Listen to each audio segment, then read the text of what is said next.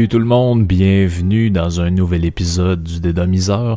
Je suis de retour, hein, je suis en fin de retour euh, de mon petit, euh, mon petit voyage hein, en famille en République dominicaine. Donc c'était super cool. Vous autres, vous êtes aperçus de rien parce que il y avait euh, des podcasts qui étaient au rendez-vous même pendant mon absence. Donc c'est ça, j'ai fait dans le dernier podcast un petit un petit spécial sur le blocus autour de autour de Cuba, essayer de démystifier un peu les mythes euh, qui ont euh, qui courent euh, là-dessus depuis depuis longtemps. en fait, on entend parler, moi j'entends parler de ça depuis depuis toujours. Donc c'est ça, retour de la République dominicaine, là, ça a été un dur retour euh, à la réalité quand on est arrivé à Montréal et on est parti, il faisait 28 le matin, beau soleil. Euh, ben c'était un petit peu nuageux, mais bref, il faisait 28 puis euh, ça s'annonçait pour être quand même une journée qui avait de l'allure. On arrive à Montréal, il faisait je pense moins 21 ou moins 22. Euh, ben, il faisait moins 14 au début, puis un genre de moins 22 qui s'est installé euh, dans le courant de la soirée. Il fallait revenir à Québec en plus après dans un, des conditions routières un peu, euh, un peu abominables. Puis il y a une autre affaire aussi qu'on a remarqué en redescendant, c'est que c'est, je sais pas si c'est la nouvelle mode ou si c'est un moyen de récupérer l'argent des qui va être reversé des trop perçus d'Hydro-Québec, mais bref, la 40 partout ce euh, où ce que des lampadaires sont fermés. Donc euh, ça c'est super le fun, t'es dans la tempête, c'est le soir, t'as besoin d'un peu d'éclairage, toutes les crises de lampadaires sont fermées. c'était de même aussi sur l'île de Montréal, les lampadaires fermés partout. Donc je sais pas s'il y avait une panne de courant ou il y avait quelque chose ou si c'est une manière de gratter euh, des bouts de chandelle comme on appelle. Euh, cette semaine, je veux inaugurer un, euh, un nouveau segment. Euh, je vous avais parlé dans mon euh, dans mon premier podcast de l'année sur les, le bilan un peu puis l'orientation que je voulais faire. J'ai envie de d'alterner parce que je vais vous expliquer pourquoi je veux faire ça, c'est que ça devient compliqué de faire des podcasts de 40 minutes, 45 minutes, 35 minutes, où j'ai plusieurs étapes différentes, où mettons, je vais parler de musique au début, après ça, je vais parler d'un sujet du jour, puis maintenant un peu un domien de la semaine, ça, ça devient compliqué pour moi, faut que je monte ça, faut que je fasse plein d'affaires, des fois, faut que je, condense des sujets un maximum, puis des fois, je suis obligé de sacrifier des éléments que ça me tente pas nécessairement de sacrifier pour pas que le podcast fasse deux heures et demie, puis que ça devienne... Euh, ça devienne insupportable, d'autant plus que j'essaie de standardiser un peu la durée. Donc euh, au début, c'était plus un podcast qui s'en allait vers le 30 minutes. Mais là, avec le temps, je me suis rendu compte que 30 minutes, c'était un peu court. Là, j'essaie d'y aller vers le 40. Donc évidemment, quand il y a des invités, on tourne plus autour du 1 heure et quart, 1 heure et demie. Mais 40, euh, c'est, c'est quand je suis seul, c'est, c'est un format qui est intéressant pour moi. Ça me permet de faire le tour euh, des sujets à condition que j'avais pas 75 sujets à, à jaser. Donc la semaine passée, vu que j'avais un sujet plus politique, hein, plus thématique sur euh, la géopolitique, tout ça, j'ai envie d'alterner un peu. Puis je vais, je, comme je vous avais dit, je vais partir un nouveau mode du podcast. Je vais alterner, puis de temps en temps, je vais faire les genres de conseils de lecture ou de résumés de livres que moi j'ai lus puis qui m'ont marqué ou qui, euh, qui m'ont intéressé. Comme ça, ça permet aussi de répondre à des questions parce que je reçois quelquefois des, des courriels de gens qui me disent euh, Ouais, euh, t'as parlé telle affaire, as-tu des suggestions? Euh, qu'est-ce que tu me suggères de lire pour telle affaire? Est-ce que t'as déjà lu le livre d'un tel? tu déjà pensé à faire un épisode sur telle affaire? Donc, c'est ça me permet un peu de, de donner des suggestions sans en donner. Donc, si le sujet vous intéresse, vous pouvez vous procurer le livre. Souvent, c'est des livres qui vous pouvez trouver facilement en audiobook. Puis c'est pas, ça sera pas évidemment des affaires tout le temps politiques, économiques. Donc aujourd'hui, ce sera pas du tout ça. Puis euh, ça, je vais essayer de faire mes, mes reviews de de biographie de musicien à ce moment-là aussi. Donc, euh, je vais essayer, c'est, ce que j'ai envie de faire. On va voir que si ça vous intéresse, on, je vais continuer comme ça. Sinon, je vais peut-être que je réviserai la formule. Mais pour l'instant, je pense que ça peut être une bonne façon d'alterner entre des, des trucs plus légers puis des affaires plus euh, plus compliquées, plus euh, plus philosophiques des fois ou plus plus songées par rapport à, à certains thèmes, par rapport à certains sujets. Donc c'est ça, quand j'étais en, République dominicaine, je vous mets dans le contexte un peu, j'ai décidé d'amener une coupe de livres là-bas. Donc les, les, les podcasts qui vont euh, qui vont suivre dans les prochaines semaines, bon, je vais intercaler ça de toutes sortes d'affaires. Le prochain, ça va être avec un invité, je vous, en avais parlé, le chapitre 50. Donc c'est un épisode important, j'en suis euh, j'en suis fier, je suis fier du euh, du montage que j'ai fait aussi pour rendre ça pour rendre ça intéressant. Puis euh, c'est ça, ben je, j'ai hâte de vous le présenter, mais entre-temps, c'est ça, quand j'étais en République dominicaine, je me suis dit, bon, des fois il fait moins beau, euh, c'est le fun euh, prendre un verre dans la piscine, c'est le fun aller se baigner, puis on a fait aussi des excursions là-bas, donc j'ai fait une visite historique de la ville de Puerto Plata, là, donc on visite une espèce de de ben on va dans, le, genre de centre-ville si vous voulez mais on visite une partie historique donc qui date de l'époque de la colonisation où il y avait un phare militaire qui était construit je me trompe pas en 1577 ou 70 là ça serait à vérifier. Mais euh, c'est ça c'est un genre de bâtiment militaire euh, qui est super euh, qui est super intéressant. Ça nous permet de voir un peu à l'époque comment c'était fait. Je me suis pété la tête d'ailleurs à deux reprises dans un cadre de porte, parce que vous savez qu'à l'époque, les gens mesuraient à peu près 5 pieds 2. Donc à l'époque où ça a été construit, tout est petit, puis euh, moi, ben bon, euh, 6 pieds 1 dépassé, donc ça, ça m'a permis de me péter la tête une coupe de fois. Mais ne vous en faites pas, la machine fonctionne, en tout cas. J'espère qu'elle fonctionne aussi bien. Euh, aussi bien qu'avant. Après ça, on a fait euh, après le tour historique, le lendemain, on s'est on s'est payé un une excursion qui appelle au Paradise Island. Donc on prenait le bus, on traversait, euh, on partait de Porto Plata envers direction de, si vous voulez, de, du côté Haïti de l'île. Donc on s'en allait vers là, on fait euh, quoi, je pense une centaine de kilomètres, là, donc un genre de, de, de une heure de bus euh, pour se rendre dans un autre village du coin, puis là, ben, on prenait un catamaran, puis on s'en allait sur un, un genre d'île en plein milieu de l'océan, qui est un, qui est un, un banc de sable qui, d'après moi, a été créé artificiellement. Là. Il n'y avait pas ça comme ça.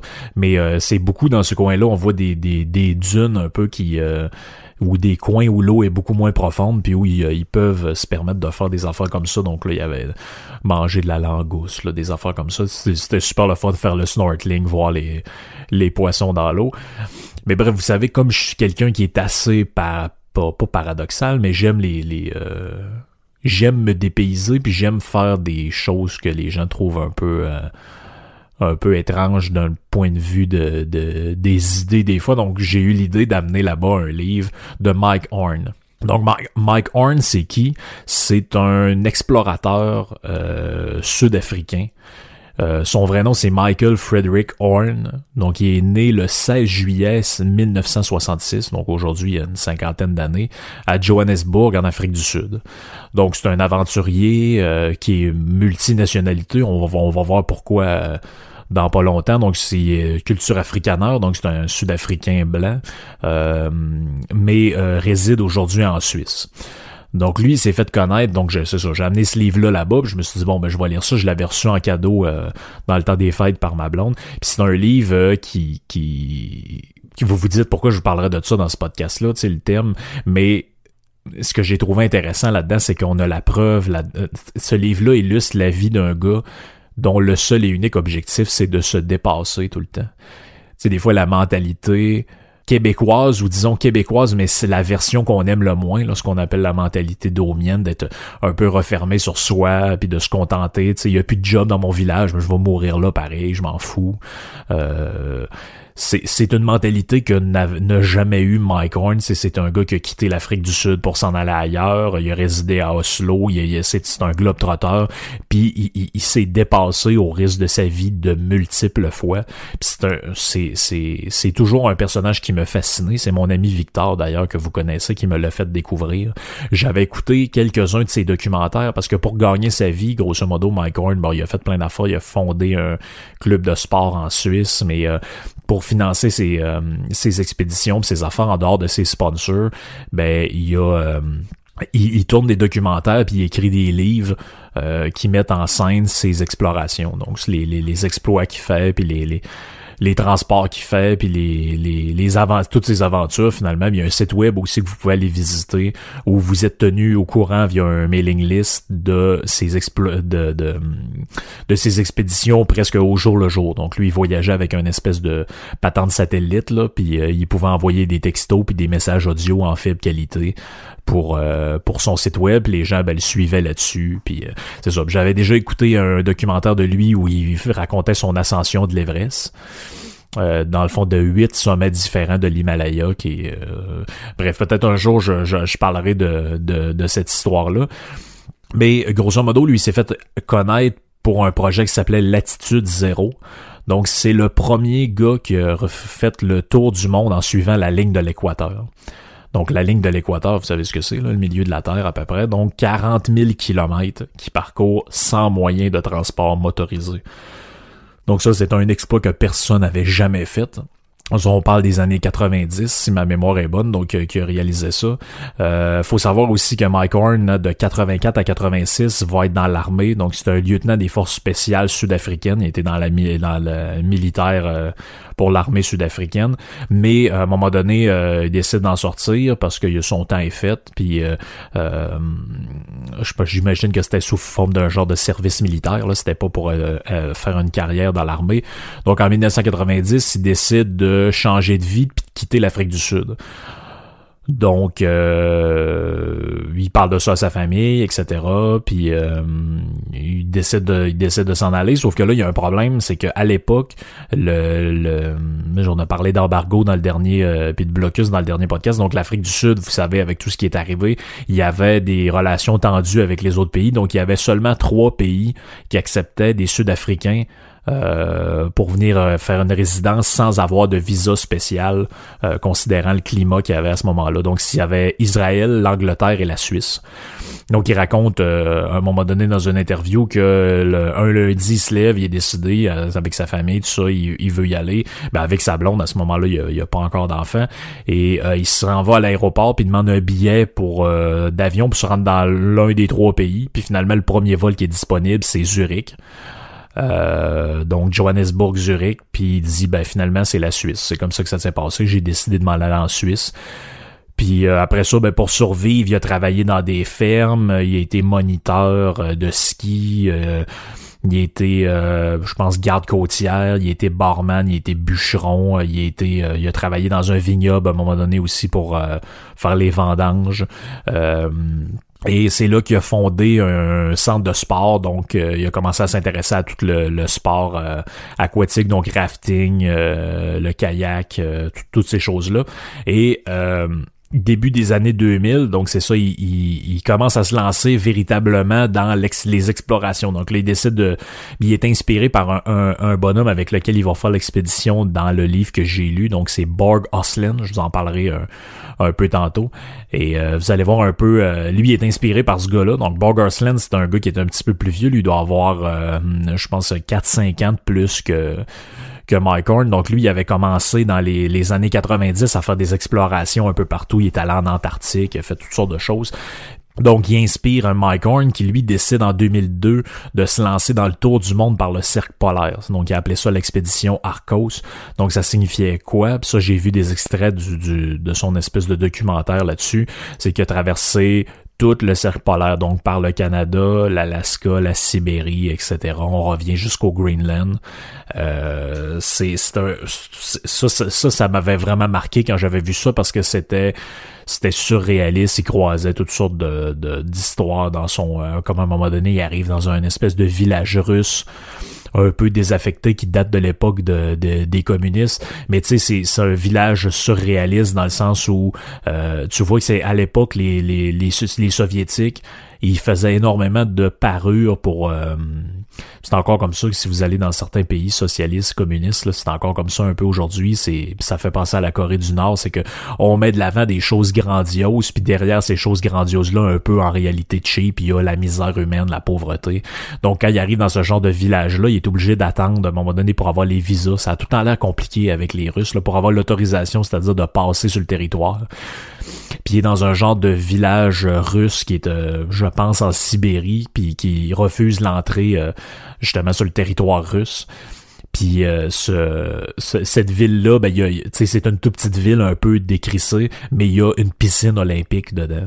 Donc c'est c'est surréaliste, mais bref, c'est ça. Ça nous permet un peu d'apprendre aussi plein de choses dans ce livre-là. C'est pour ça que je vous, en parle. Ça nous apprend vraiment plein de choses sur comment fonctionne euh, d'une certaine manière la migration des gens. Donc lui, il, a traversé plusieurs pays, puis là, tu vois toute la paperasse, tout le zigonnage. Là, on se fait croire qu'il y, a un genre de libre-échange puis libre circulation des êtres humains, mais tout ça c'est de la tout ça c'est de l'hypocrisie puis euh, c'est de la c'est de la foutaise Donc, euh, euh, il, va faire aussi une expédition préliminaire pour essayer d'atteindre le pôle Nord, donc pour se préparer à, l'expédition Arcos, dans lequel il va faire le cercle polaire, mais il va être euh, contraint d'abandonner pour cause de gelure aux mains. Donc, il va faire des engelures. Puis ça, dans le livre, ça va être énormément présent. Donc, les engelures de Mike Horn aux doigts. Donc, à un moment donné, les doigts viennent plein de pus, puis plein de, de, de gales, puis toutes sortes de patentes parce qu'il fait pas besoin de vous dire qu'il fait froid. Là. ici, on sort déneiger notre voiture. Euh, puis pour les, Européens, les quelques Français qui écoutent le podcast, ça vous semble un peu surréaliste. Mais ici, l'hiver, on sort déneiger notre voiture avec un petit balai à neige. Puis si on n'a pas de gants, ben nos doigts après sont comme durs, gelés. Là. Puis ça fait mal quand ça dégèle. Mais c'est ça, il est contraint d'abandonner ce, ce, moment-là, donc il est, il est d'une certaine manière, il est, euh, ça le fait chier, puis il a ça dans sa tête, puis il se dit j'aimerais ça revenir à cet objectif-là, puis Borg lui, il l'a déjà réussi euh, à atteindre le pôle Nord. Donc, euh, il garde ça dans sa tête, puis ça le ça, le fait suer puis il pense à ça. Puis ça va être aussi euh, un des premiers à traverser intégralement l'Antarctique en hein, Horn, donc il va le faire. Euh, donc 5100 km en 57 jours. C'est une histoire de malade, je veux dire. Euh, j'ai pas encore lu le livre qui a rapport à ça, mais j'ai j'ai hâte de le lire. Donc jusqu'à présent, Mike si vous cherchez ça, c'est huit livres différents, quelques documentaires. Puis le livre dont je vous parle aujourd'hui, c'est Objectif pôle Nord de nuit donc euh, sous-titré parce que personne ne l'avait jamais fait. Donc c'est chez euh, les éditions de poche là, ça a l'air être. Euh, ouais c'est ça, c'est pas l'édition Pocket. Donc vous avez ça, j'ai acheté ça sur Amazon. Ben ma blonde m'a acheté ça sur Amazon, donc ça se trouve un peu n'importe où là. C'est c'est c'est facile à trouver. Donc Mike Horn, c'est ça finalement, c'est sa première expédition qu'il va faire euh, avec euh, avec quelqu'un donc il connaît Borgosland, je me souviens plus exactement, il l'explique dans le livre, mais ils se connaissent depuis un certain temps, puis euh, ils vont ils vont apprendre à, à, se connaître parce que d'une certaine manière les deux s'admirent mais pour des raisons différentes, puis on va voir un petit peu pourquoi dans le dans ce parcours-là, c'est que euh, Borgosland, c'est son expérience inimaginable de navigation dans des endroits qui ont aucun sens, puis de d'excursion, c'est un gars qui a une expérience de fou, il sait exactement tout quoi faire tout le temps. Puis Mike Horn, lui, il a un sens de l'orientation hors du commun, il est capable de s'orienter vers le, vers le nord tout le temps sans aucune boussole, sans rien, même dans le noir. Donc euh, c'est c'est une équipe qui va être vraiment euh, euh, complémentaire. Donc Mike Horn, lui, c'est un explorateur polaire norvégien. Euh, il est célèbre pour avoir traversé tout seul l'Atlantique. C'est un exploit que, je pense il est le seul à avoir fait.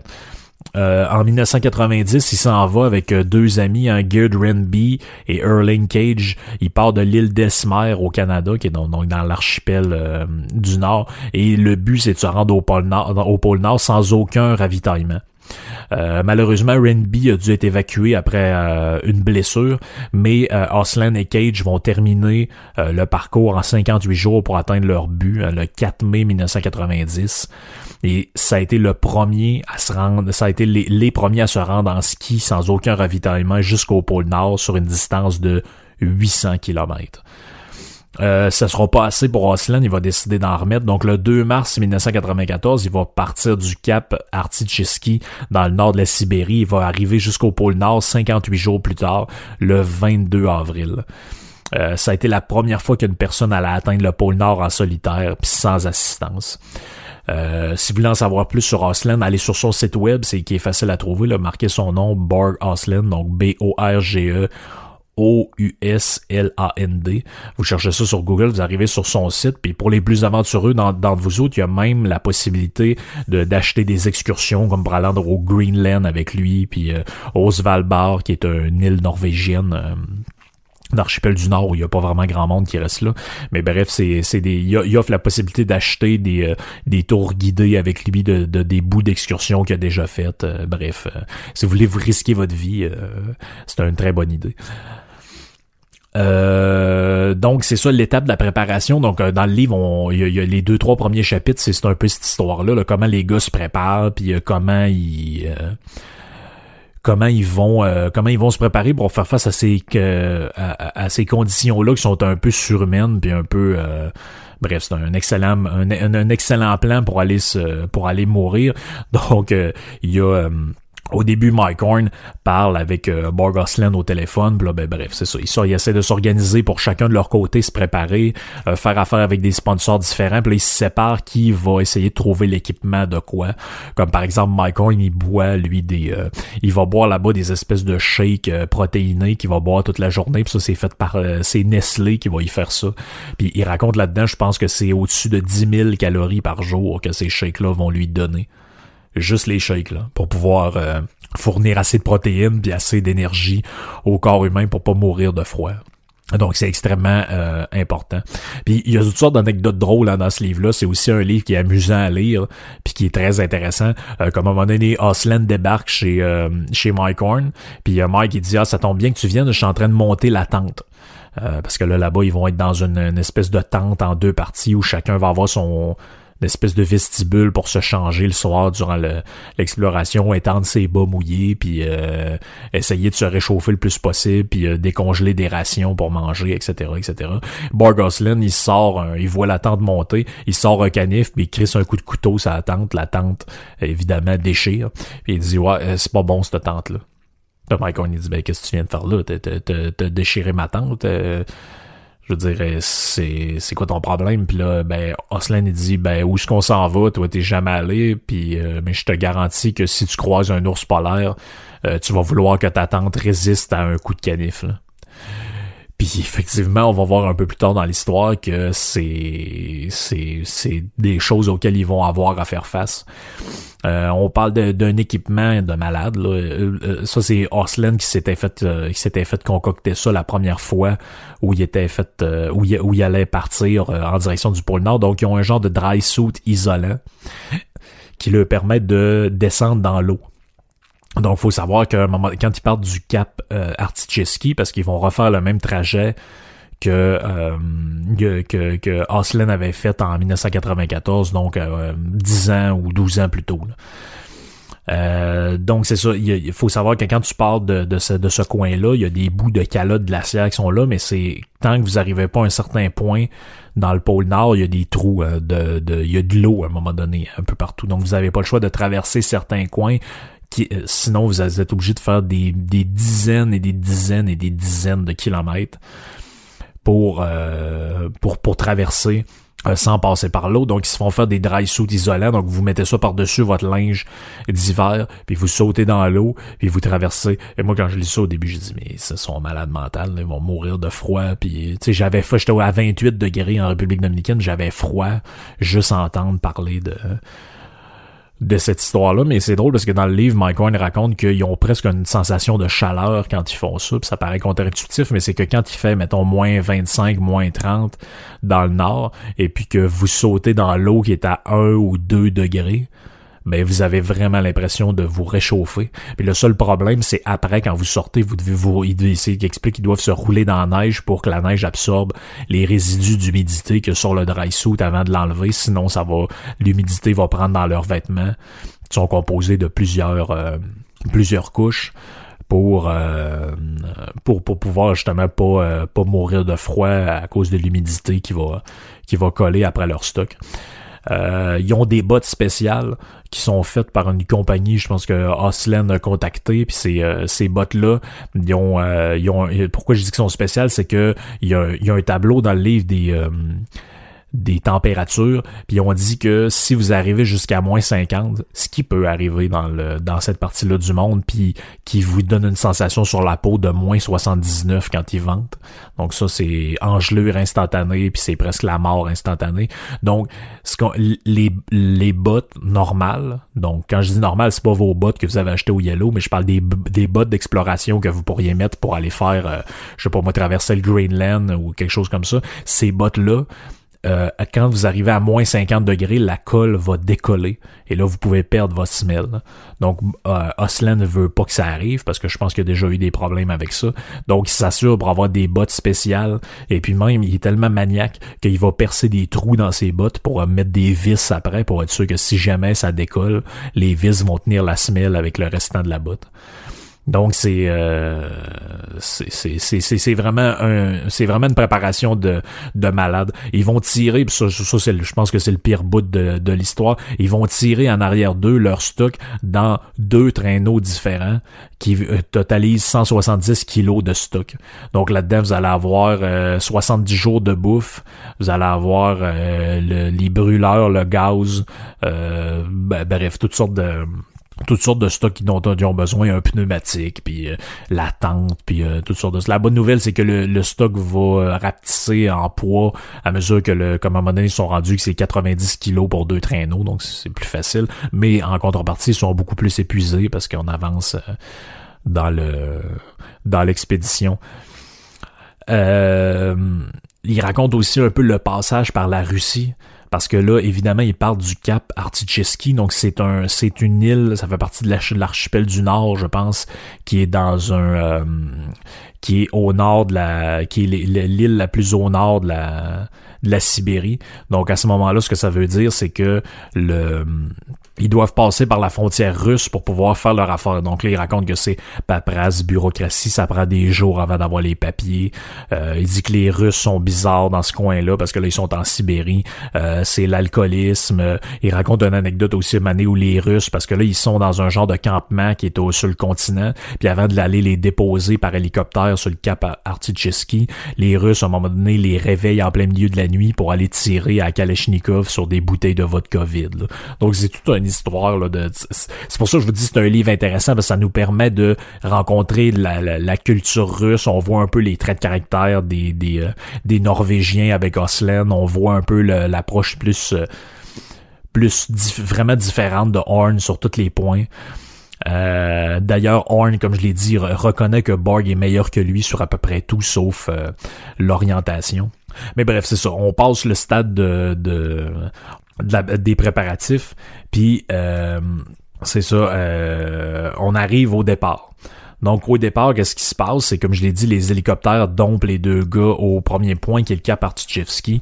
Au-delà de ce point-là, ils vont être seuls, sans secours ni rien ils vont être difficiles à trouver, euh, surtout qu'il fait nuit. Parce que qu'est-ce qui, qu'est-ce qui différencie cette expédition-là des autres que les deux gars ont faites et de l'expédition semblable qu'a déjà faite euh, dans les années 90, c'est que là, ils vont le faire de nuit. Pourquoi de nuit? C'est que là, ils partent en janvier, puis leur but, c'est d'arriver en mars au pôle Nord. Donc, à ce moment-là de l'année, il fait noir 24 heures sur 24. Donc, c'est un défi supplémentaire. Euh, la, la le, le, la nuit rend débile un peu aussi, comme ils vont le dire dans le, dans le livre. Une manière de jamais voir le soleil, ça, ça, ça a des conséquences psychologiques un peu bizarres. Euh, donc c'est ça, ils finissent par convaincre les Russes d'aller domper sur leur cap, ils ils s'en vont. Et euh, le premier soir, le premier soir, il prépare la tente, il se ramasse face à face avec un ours polaire qui va sauver finalement avec une partie de la bouffe, mais là les gars vont réussir à rattraper.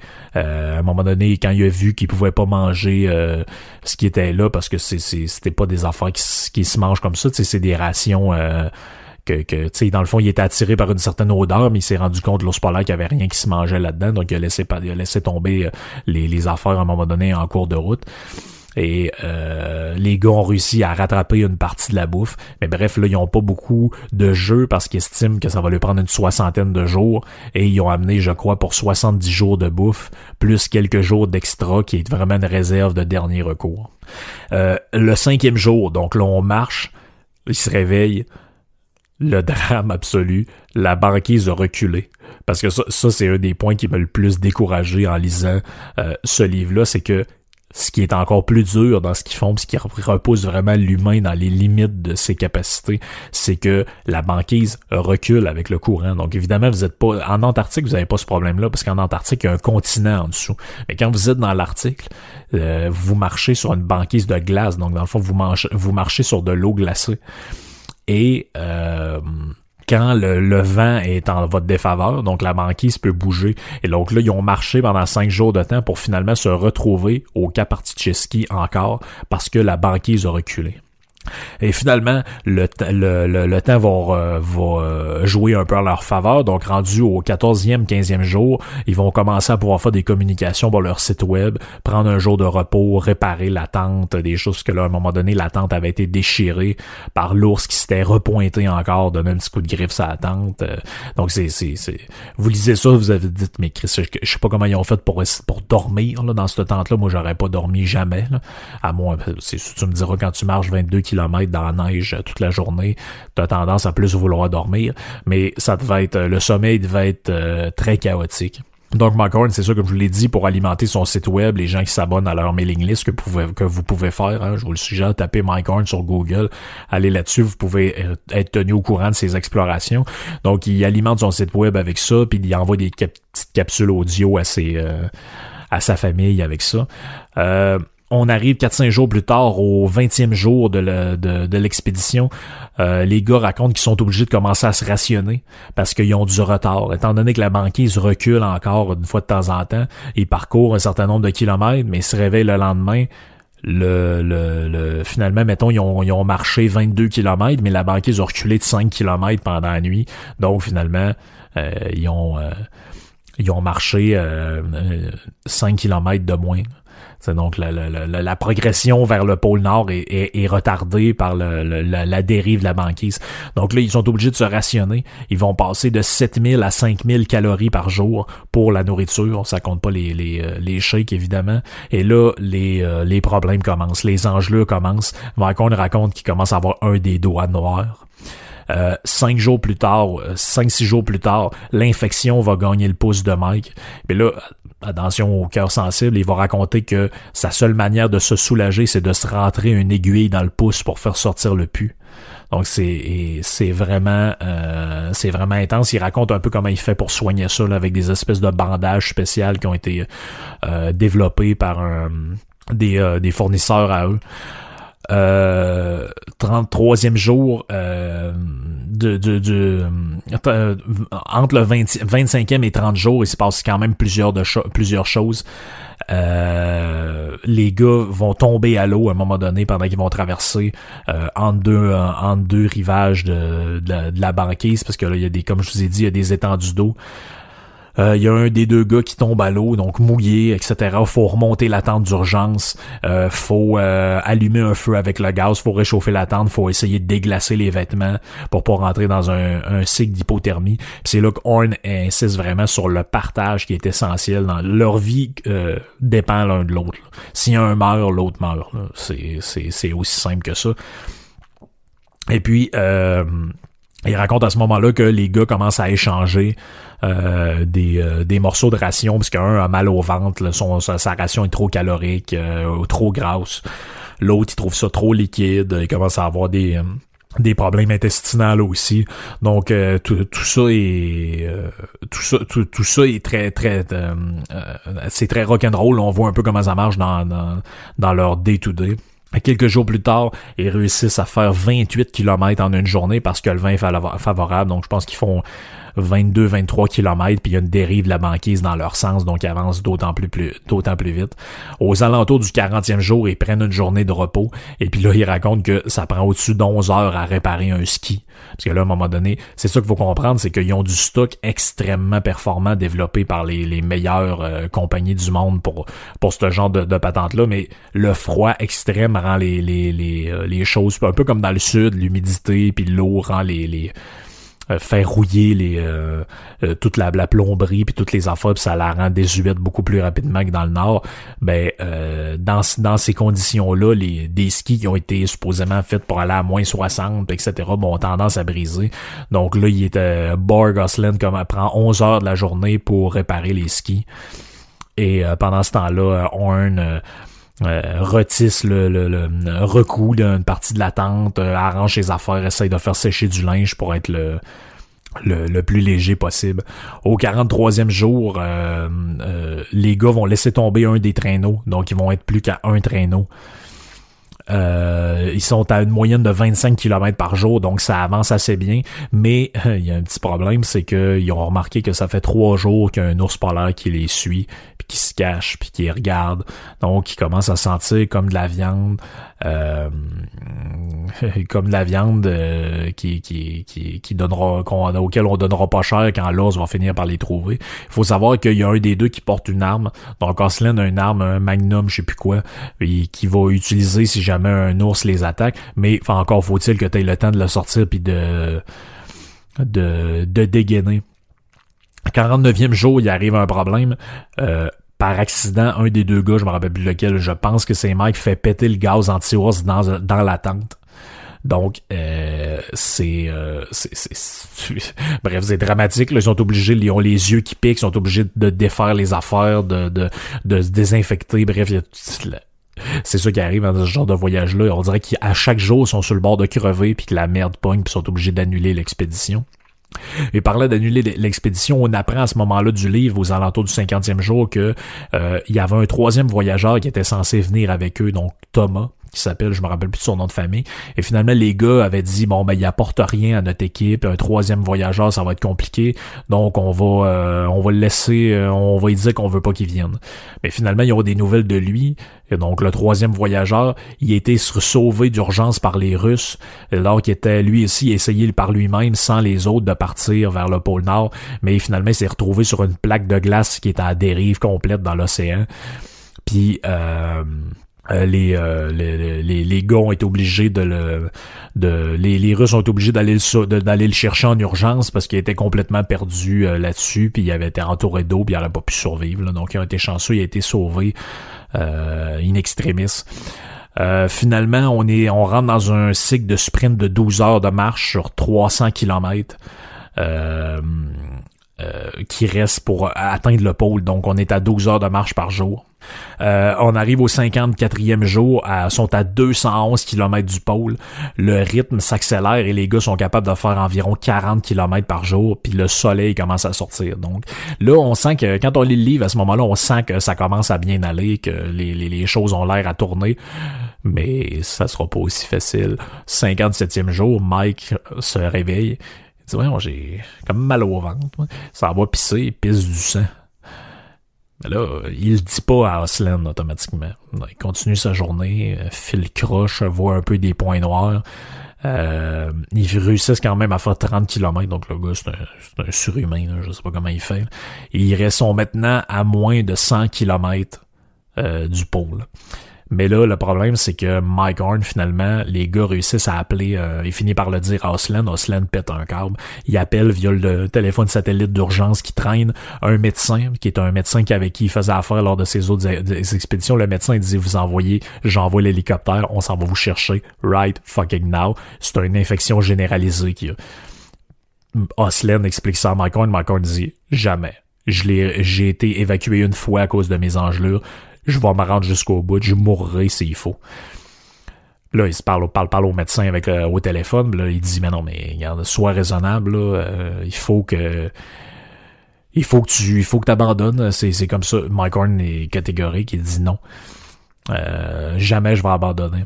Donc au 58e jour, le lendemain, après, finalement, ça, va être ça la le, remède à cette histoire-là, ce qui a failli coûter la vie à Mike Horn, il a dit, parce que là, le médecin, il a dit, regarde, je peux pas te forcer, euh, voici ce que tu vas faire, je vous ai euh, je vous ai préparé des antibiotiques qui étaient dans, dans, dans vos affaires, allez les chercher, puis tu vas t'administrer ce qu'on appelle une dose de cheval, puis si ça te tue pas, tu devrais survivre. Donc il a pris des antibiotiques à une quantité industrielle et il a repris la route pour pas mourir de froid.